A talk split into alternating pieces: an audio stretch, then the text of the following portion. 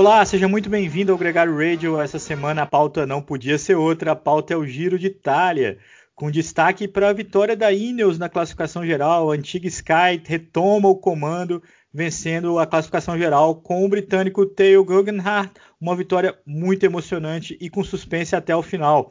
No destaque também as sete vitórias de etapa da Ineos, o sabor agridoce da São Web com dois ciclistas no pódio e algumas lamentações, o Orgulho Tuga com João Almeida e Rubem Guerreiro, o ocaso do Nibali e os comentários do Nicolas Sessler sobre a Volta à Espanha que pega fogo até debaixo d'água. Fala, Nico! Muito bem-vindo ao Gregário Radio, o campeão do troféu Senzafine, o troféu mais bonito do esporte, só vestiu a malha rosa em Milão, uma bonita vitória do Theo Guggenhardt. Rapaz, esse é o melhor momento para você vestir a camisa de líder. No pódio final, lá em Milão, em Paris ou em Madrid. Não precisa vestir em nenhum outro momento. Se você está vestindo ele na hora que importa, já valeu tudo. E que atire a primeira pedra quem não ficou na ponta da cadeira de pé para assistir esse final de giro, que praticamente toda etapa teve emoção e foi muito emocionante nessa semana, né, Leandro? Muito curioso, né, Nicolas? Porque no giro eles costumam optar pela, pelo crono no final, na última etapa, diferente do Tour, que é sempre aquela chegada muito bonita no Champs-Élysées. Mas isso também trouxe um tom especial, porque ele e o Jay Hindley, né, o australiano da São Web, chegaram empatados nessa última etapa. A decisão foi na crono final, então guardaram de fato todas as emoções para o último segundo. E o Theo Guggenhardt confirmou essa supremacia da Ineos que ganhou sete etapas, ganhou três cronos com o Gana, ganhou duas etapas com o Theo e ganhou duas etapas na fuga, uma com o próprio Filippo Gana e uma com o Jonathan Narvaez. O Império, Nicolas, mudou o jeito de ganhar, mas continua ganhando e ganhando muito nesse Giro de Itália. É, o Império contra-ataca, né?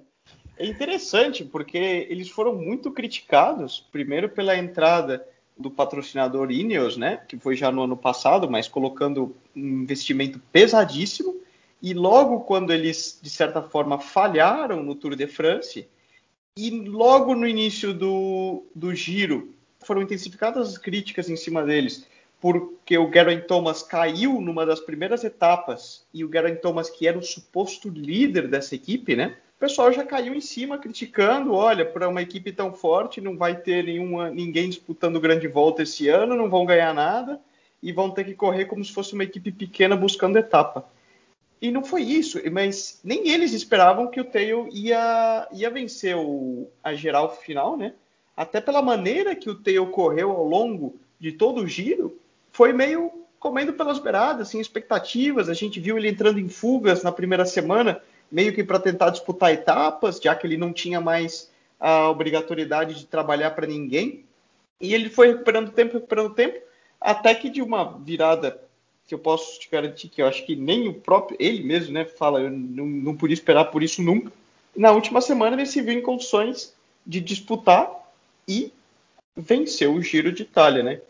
Só essa essa despretensão permitiria a vitória dele de uma forma muito parecida com que o Pogacar viveu no, no, no Tour da Jumbo Visma, o Theo ficou na aba da Web é, boa parte do tempo, até que a Ineos deu uma, um checkmate na São Web. O Kelderman já não subia junto com o Theo, o Hindley não acompanha a crono do Theo, e a Ineos deixou a São Web numa situação muito difícil. Os últimos dias devem ter sido muito complicados na São Web. O Wilco Kelderman era o líder, o Jay Hindley é um novo, novato, um cara que tinha muito menos pretensão ainda.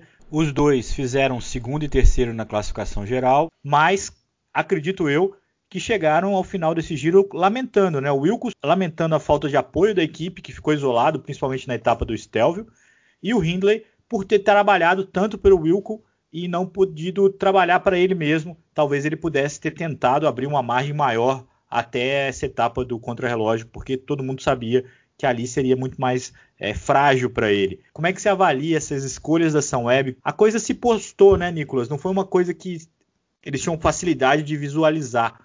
Então, na hora que eles viram, já tinha tomado uma decisão ali. Inclusive, quando o Kelderman falhou ali no Stelvio, não conseguiu acompanhar os principais nomes. E aí envolve uma outra questão que é o excelente trabalho do Ron Dennis. É, veja bem, é uma, uma coisa delicada de se, de se comentar e dizer. É fácil agora apontar que eles erraram, né? Mas no calor do momento ali, eu acho que nem, como eu falei, o, o próprio Ineos não, não via, não se viam correndo pela classificação geral.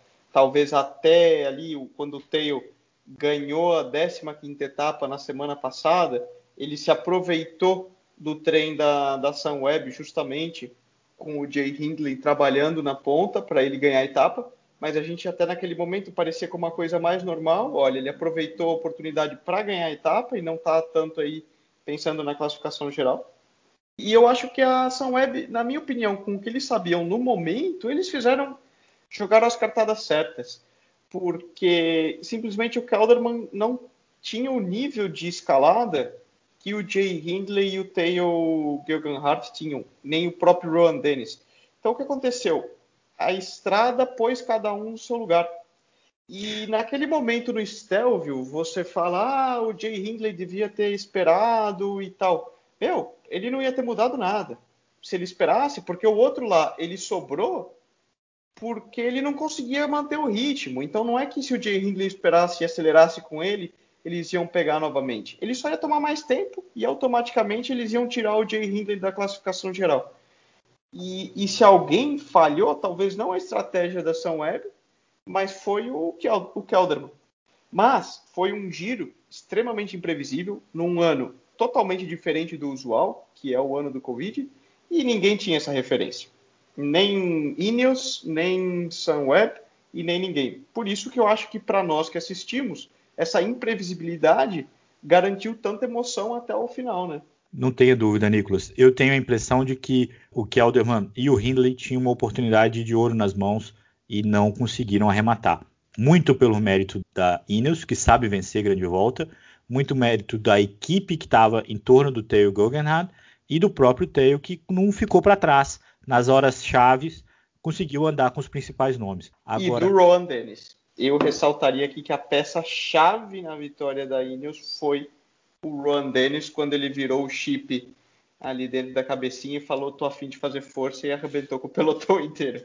Tanto na etapa que o Theo saltou da 11 colocação para a quarta, que ele venceu a etapa, quem estava na fuga puxando o ritmo e esticando o grupo perseguidor era o Dennis. E depois, na etapa do Stelvio e na etapa do Sestrier, o Dennis fez um trabalho fenomenal sem dúvida, é o maior destaque, é o grande gregário dessa competição e o cara mais decisivo para a mudança ou para a inversão desse quadro. Agora, do aspecto negativo, né, Nicolas, há de se lamentar a dificuldade que o, o Nibali teve, ele que era uma das grandes expectativas para essa prova, ele não conseguiu ser protagonista em quase nenhum momento. Teve um final digno, né, um sétimo lugar na classificação geral é um final digno, mas aquém do que um, um cara do porte dele costuma andar é um sinal claro de que o tempo está chegando, né? Sim, é, eu honestamente também fiquei. Pô, não vou falar decepcionado com um cara desse, porque poucos sabem o duro que é estar tá ali, mas eu esperava mais dele. É, ele é. era minha carta até no programa da semana passada, falou, olha, eu ainda aposto muito no Nibali, eu confio muito na capacidade dele, e realmente, eu esperava mais, é, eu acho que ele mesmo também esperava mais, e eu acho que não é uma questão nem de fragilidade da equipe, é, um pouco assim como o Kelderman, você via que na hora do vamos ver ele simplesmente não tinha as pernas para estar tá ali com, com os melhores no dia. E às vezes você tem que aceitar que tem hora que você acerta a preparação e tem hora que tem gente que é melhor que você. Não adianta botar a culpa em nada, é, é simplesmente aceitar essa realidade. Pois é, esse é o mesmo sentimento de alguém que deve muito comemorar essa edição do Giro de Itália. O português João Almeida arrebatou, roubou meu coração, João foi um grande destaque desse giro também, liderou a prova por mais de 15 dias e para delírio, né, não só dos portugueses, mas dos brasileiros também. Uma quick step esquisita, né, que colocou três ciclistas no top 15 na geral, não ganhou nenhuma etapa. Como você disse mesmo, 2020 é um ano muito estranho. Para alegria dos portugueses também, o Rubem Guerreiro ainda ganhou a camisa de montanha. Primeira vez que um português ganhou uma classificação numa grande volta tanto o João quanto o Ruben enche de moral, né? Principalmente o João, que tem um futuro muito promissor pela frente, né? Ambos, né? Os dois andaram muito bem e tem um futuro muito promissor. O João certamente acho que foi uma das revelações da temporada, a gente pode falar. Lembrando que ele já começou forte desde o início lá na volta ao Algarve, ganhando com o, com o Renko Evenepoel, depois na volta a Burgos também andou demais, esteve ali na ponta. E eu acho que certamente o Patrick Lefrevre, que é o manager dessa equipe, da equipe Quickstep, deve estar muito feliz com, com esse, essa contratação que ele fez, que de momento está saindo barato, mas está trazendo muitos retornos e, e inesperado. Para a gente que esperava uma mudança gradual, até inclusive para trabalhar para o Renko na, nas grandes voltas, a Quickstep pode ter esse time até mais rápido do que a gente imagina, um time para ajudar o Renko ou até mesmo o João numa grande volta futura. Vamos falar da Vuelta, Nico, porque a semana da Vuelta bombou. Essa primeira semana foi bem dura, bem animada. Os grandes nomes tiveram que dar a cara a tapa logo de cara. Nessa segunda-feira é dia de descanso na Vuelta. A liderança mudou de, mudou de mãos. O Roglic, que estava com a Roja agora, é o equatoriano Carapaz, também da Ineos, Nico. É, de novo, o Império contra-ataca no outro lado do Mediterrâneo, né, saltando da Itália para a Espanha. A semana começou bem movimentada para todo mundo, o, tanto quem busca etapas como o pessoal da classificação geral. Foi muito dura, com mais de 16 mil metros de subida acumuladas em apenas seis etapas, tá? Não foram sete dias. Já tivemos duas chegadas ao alto, praticamente todos os, todos os dias com mau tempo, frio, chuva e vento. E, e, começou bem movimentado. O Roglic ele ganhou a primeira etapa lá no País Basco, entrou já deixando todo mundo aí meio de orelha em pé e achando, ih, parece que vai ser outro passeio da Jumbo Visma, mas a coisa ao longo da semana foi, foi dando voltas aí, né? E, e não foi bem o que a gente viu na, no restante. Alguns é. veteranos é... estão muito bem, né, Nicolas? O Dan Martin, o Esteban Chaves, até o próprio pessoal da Astana, o Ion Zaguirre, que ganhou uma etapa nesse domingo, é, o Rui Costa, da UAE. Tem muita gente de bom nome nessa volta e andando bem, né? Com exceção do sim. Froome. Sim, sim, com exceção do Froome, verdade, né?